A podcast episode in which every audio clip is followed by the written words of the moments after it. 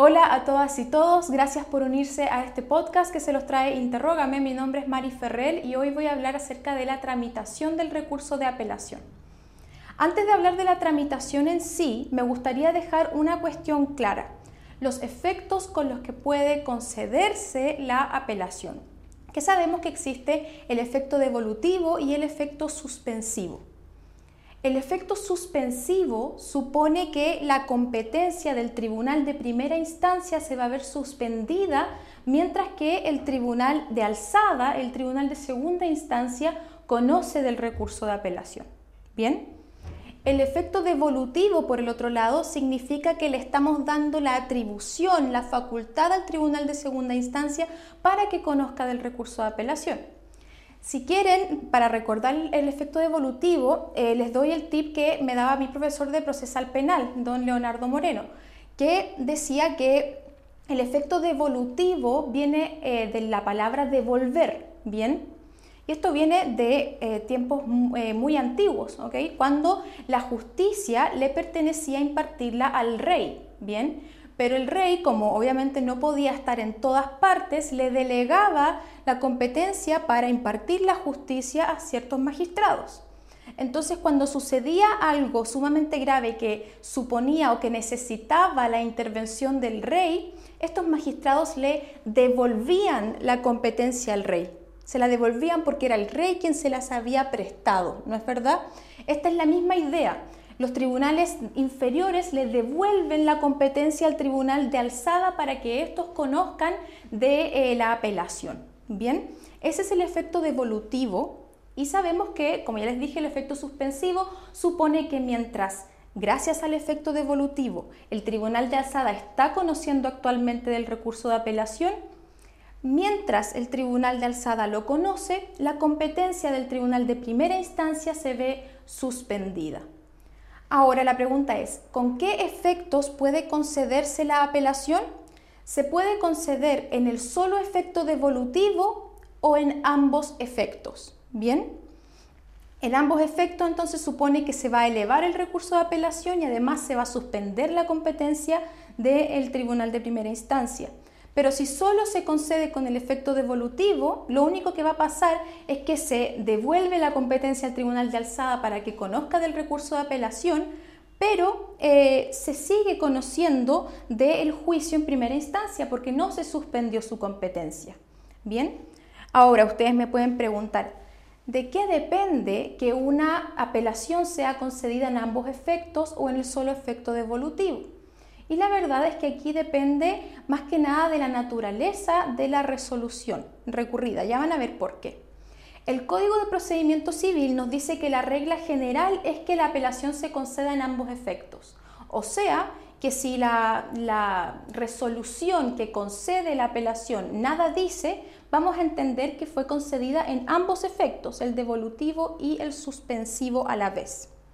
Sin embargo, esta regla general en la práctica no es tan regla general, porque hay varias excepciones. El Código de Procedimiento Civil dice que cuando se recurra en contra de ciertas sentencias, por ejemplo la interlocutoria o por ejemplo los autos y decretos, cuando, cuando procede el recurso de apelación, eh, o por ejemplo cuando sea, eh, esté recurriendo el demandado en un juicio sumario, en un procedimiento ejecutivo, se va a conceder la apelación en el solo efecto devolutivo. Entonces, ¿cuál es el efecto de esto?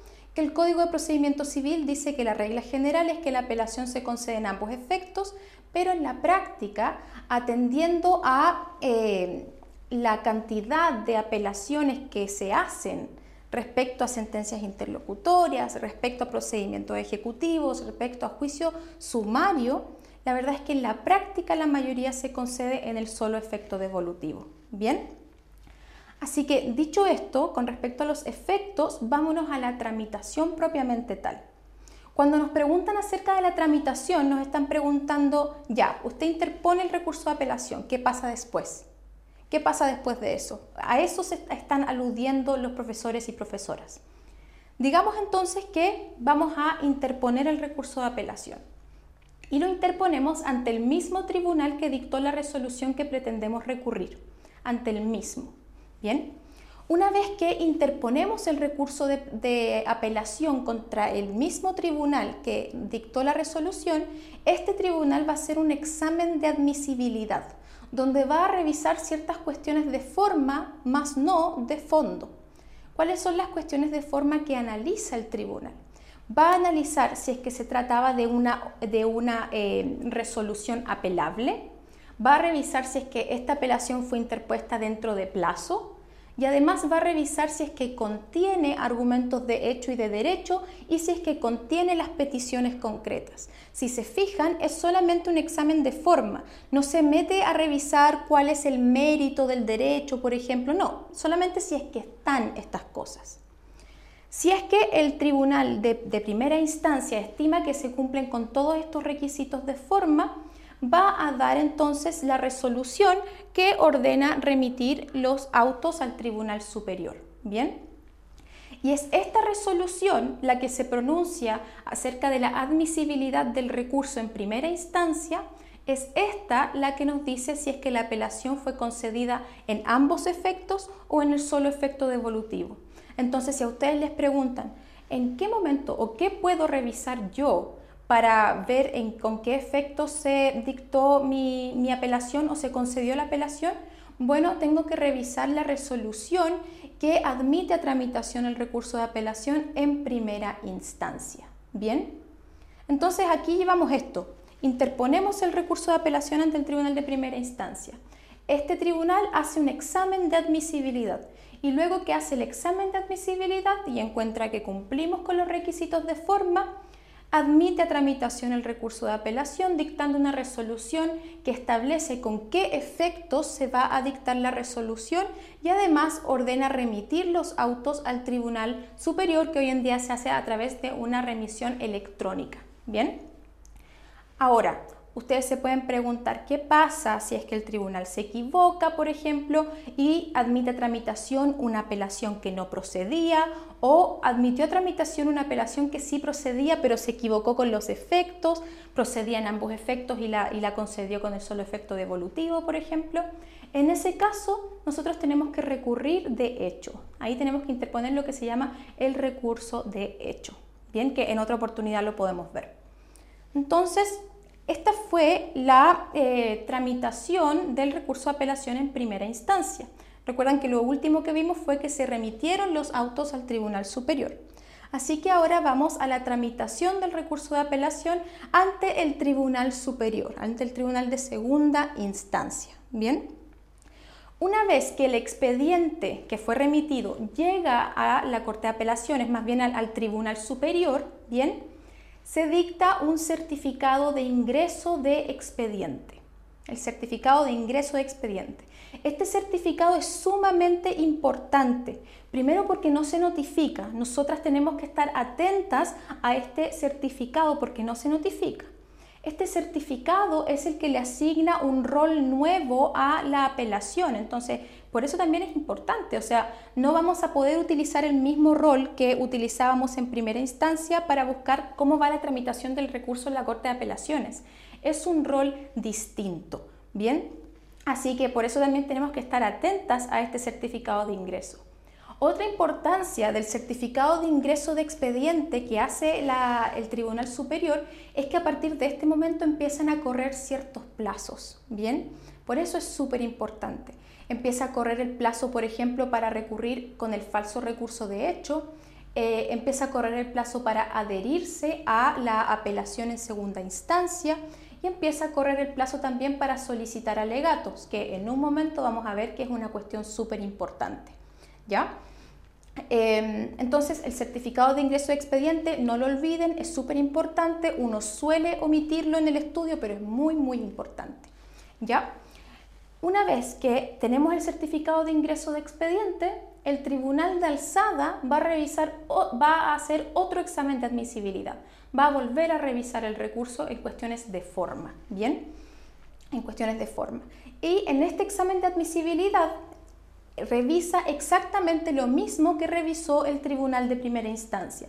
Estas cuestiones de forma que consisten en revisar si es que la resolución era apelable, si es que la apelación fue interpuesta dentro de plazo, si es que existen argumentos de hecho y de derecho y si es que existen peticiones concretas. Bien, entonces es el mismo examen de admisibilidad que hace el tribunal inferior. Una vez que el tribunal superior realiza este segundo examen de admisibilidad, puede tener tres actitudes. Puede, obviamente, eh, no admitir a tramitación el recurso porque encontró que faltaba un requisito que al tribunal de primera instancia se le pasó. Puede también admitirlo a tramitación, esto cumple con todos los requisitos, así que admitamos la tramitación. O también puede pasar que al tribunal de alzada no le quede claro, no, no esté muy claro acerca de la extemporaneidad, por ejemplo, del recurso, tenga dudas acerca de su admisibilidad, acerca de la resolución recurrible, acerca del plazo y en ese sentido puede mandar a traer los autos en relación acerca de la admisibilidad, o sea que vayan las partes litigantes a litigar acerca de la admisibilidad o no del recurso de apelación. Pongámonos en el caso más, eh, más eh, ilustrativo, más eh, efectivo para nuestro estudio, que es que lo admita a tramitación. Luego que lo admita a tramitación, tiene que dictar una resolución. Y esta resolución puede ser de dos clases puede ser de cuenta o puede ser autos en relación. Y es muy importante distinguir porque estas diferentes resoluciones hablan de diferentes formas en que el tribunal de alzada conoce del recurso de apelación. Si es que se dicta de cuenta, el recurso de apelación se va a conocer en cuenta. Esto significa que el tribunal va a conocer y fallar de este recurso a puertas cerradas, quedándose con lo que le diga el relator. Bien, en cambio, si es que se dicta previa vista de la causa, eh, o sea, autos en relación, perdón, si se dicta autos en relación, significa que se va a conocer previa vista de la causa, o sea, el tribunal de alzada va a conocer con la vista de la causa, ¿ya? Pongámonos en este caso, para estudiar la vista de la causa, pongámonos en el caso de que el tribunal dictó eh, previa vista de la causa, dictó autos en relación. Si es que dicta autos en relación, entonces vamos a llevar a cabo el trámite de la vista de la causa. ¿Y qué es la vista de la causa? La vista de la causa es un trámite complejo. Esto significa que está compuesta por varios trámites a la vez. Tenemos su inicio, que es la notificación autos en relación. Con eso inicia la vista de la causa desde un punto de vista amplio. Luego de la notificación autos en relación, viene un segundo paso que es la fijación de la causa en tabla. Luego de la fijación de la causa en tabla viene el anuncio. Luego del anuncio vienen los, viene eh, la relación y por último vienen los alegatos. Bien, estudiemos ahora la vista de la causa en concreto para poder entender bien este trámite. Entonces yo interpuse un recurso de apelación ante el tribunal de primera instancia, ¿cierto? Hicieron un examen de admisibilidad, encontraron que se cumple con los requisitos, así que me concedieron la apelación y más encima en ambos efectos. Bacán. Se remitieron los autos al tribunal superior. Hubo certificado de ingreso de expediente, hicieron un examen de admisibilidad, encontraron que estaba todo bien, así que admitieron a, a tramitación mi recurso de apelación y dictaron autos en relación. Una vez que dictaron autos en relación, empezó la vista de la causa. Desde ahí yo tengo que estar atenta a cuándo va a aparecer mi causa en tabla. ¿Bien? Y ustedes se pueden preguntar, ¿en qué orden se colocan las causas en tabla? ¿En qué orden? Vamos a eso, ¿bien? Para empezar, para los que no han podido, tenido la oportunidad de tramitar esto, la tabla es literalmente una tabla que se pone en la corte, eh, en el piso de abajo de la corte de apelaciones en Santiago, viene en el menos uno, al menos acá en Santiago. Y es una tabla, ¿vale? Que contiene un detalle de, eh, las, de, las, eh, de los recursos, de las causas que va a ver la corte de apelaciones cada día. Entonces aparece la sala, ¿verdad? Aparece día, por ejemplo, sala primera, día lunes, día martes, día miércoles, día jueves y aparece un detalle de todas las causas que se va a ver. Esa es la tabla, ¿bien? y la tabla es semanal. Entonces, eh, yo tengo que esperar, después de autos en relación, que la causa aparezca en tabla, ¿bien? Y habíamos quedado en qué orden se ponen las causas en tabla. No es por orden de llegada, por si acaso. Decimos que aplicamos un orden que se llama al orden en el que quedan en estado de relación. Orden en el que quedan en estado de relación. Esto significa que vamos a esperar hasta que el relator o relatora haga un estudio de la causa, diga, se la estudie, ¿verdad? Y diga, ya sí, esto está en estado de relación. Ese es el estado de relación. El relator se mete, lo ve, revisa la causa y dice, sí, aquí no hay ningún trámite pendiente, ya se puede alegar. Bien, cuando estemos listos con eso, cuando esté en estado de relación, se coloca la causa en tabla. Bien, y ojo, Ojo, porque tenemos que también tener mucho cuidado eh, porque hay ciertas causas que gozan de preferencia para su vista. Por ejemplo, las causas que versan acerca de la libertad del imputado en los procesos penales o las causas relativas a los alimentos o al desahucio. Bien, esas son causas que gozan de preferencia para su vista, que significa que eso, van a tener preferencia sobre las otras causas, de manera que se van a ver más rápido. Bien. ¿Hasta dónde vamos con la vista de la causa ahora? Dijimos primero autos en relación. Luego la colocación de la causa en tabla, que sabemos que podemos estar esperando varias semanas porque tenemos que esperar hasta que quede en estado de relación. Bueno, un día, porque una vez que está autos en relación yo tengo que ir siempre constantemente revisando la tabla para ver si aparece. Y un día voy a la Corte de Apelaciones, reviso la tabla semanal y me doy cuenta que para el día jueves está eh, colocada mi causa en tabla, entonces se va a ver el jueves, ¿bien? El jueves ante la sexta sala, por ejemplo. Entonces yo ahí me preparo, ¿verdad? Digo ya, se va a ver la causa entonces el jueves. Y veo que para el jueves en la sala sexta hay como 25 causas para ese día, para esa sala. Y yo digo, ah, un poquito ambicioso, no sé si se van a alcanzar a ver todas, pero bueno, me tengo que preparar igual.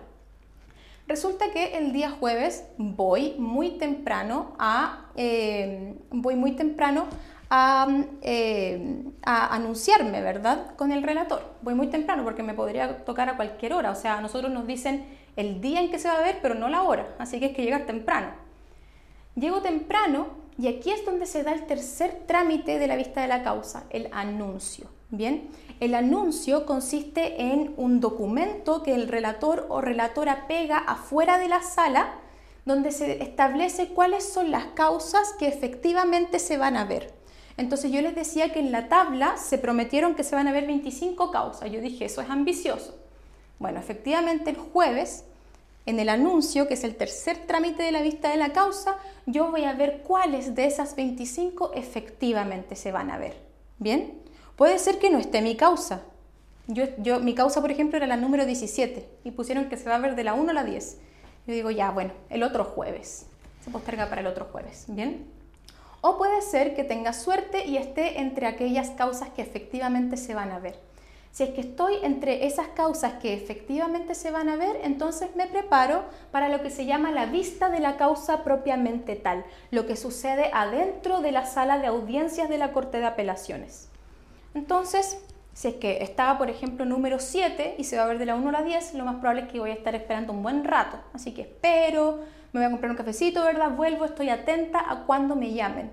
Y una vez que me llaman para entrar a la sala de audiencia, yo voy, me siento en la parte pertinente, ¿verdad? Que sería la parte recurrente. Y espero para el cuarto trámite de la vista de la causa, que sería la relación y la relación constituye, o más bien consiste, en un relato breve de los hechos que hace el relator. Bien, entonces el relator básicamente le da un resumen de la causa y del recurso a los ministros y ministras de la sala correspondiente de la Corte de Apelaciones. Les dice qué pasó para que se ubiquen, ¿ya?